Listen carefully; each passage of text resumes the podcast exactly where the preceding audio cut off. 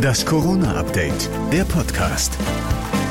Hallo zu einer neuen Woche mit dem Corona-Update der Podcast. Heute ist Montag, der 14. Dezember. Ich bin Thorsten Ortmann und hier kommt der Nachrichtenstand von 14 Uhr. Heute gibt es wieder 4000 mehr Neuinfektionen als vor einer Woche. Die Politik reagiert darum mit einem kompletten Lockdown bis zum 10. Januar mindestens.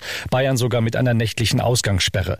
Heute wird die Kritik lauter. Zu perspektiv und planlos findet die FDP. Zu teuer Stefan Gent vom Handelsverband. Und er warnt vor über 250.000 gefährdeten Jobs. Also wirtschaftlich ist es im Grunde genommen ein Fiasko für den innerstädtischen Handel. Der harte Lockdown ist teuer, könnte aber funktionieren, sagt der Physiker Dirk Brockmann im Zweiten. Vorbild seien die Lockdowns Lockdowns und damit die erreichten Kontaktreduzierungen in Belgien und Irland. Auch in Irland und Belgien äh, waren es 60 Prozent als Antwort auf die zweite Welle. Und das heißt, wir müssen nochmal 20 Prozent etwa drauflegen und dann liegt es in der Mechanik dieser Situation, dass dann die Fallzahlen auch runtergehen werden.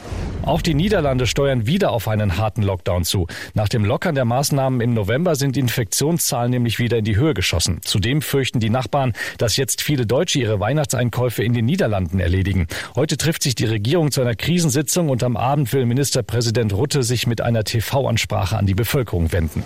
Großbritannien impft schon mit dem neuen BioNTech-Impfstoff, ab heute auch die USA. Breaking News bei den TV-Sendern. Breaking News tonight, the moment we have been waiting for. US-Präsident Trump kommentierte das Ereignis auf Twitter mit den Worten, der Impfstoff ist auf dem Weg, gute Besserung USA, gute Besserung Welt, wir lieben euch alle. Hat er das wirklich selbst getwittert? Und noch eine Frage bleibt, über sieben Länder haben den BioNTech-Impfstoff schon zugelassen. Warum dauert das bei uns so lange?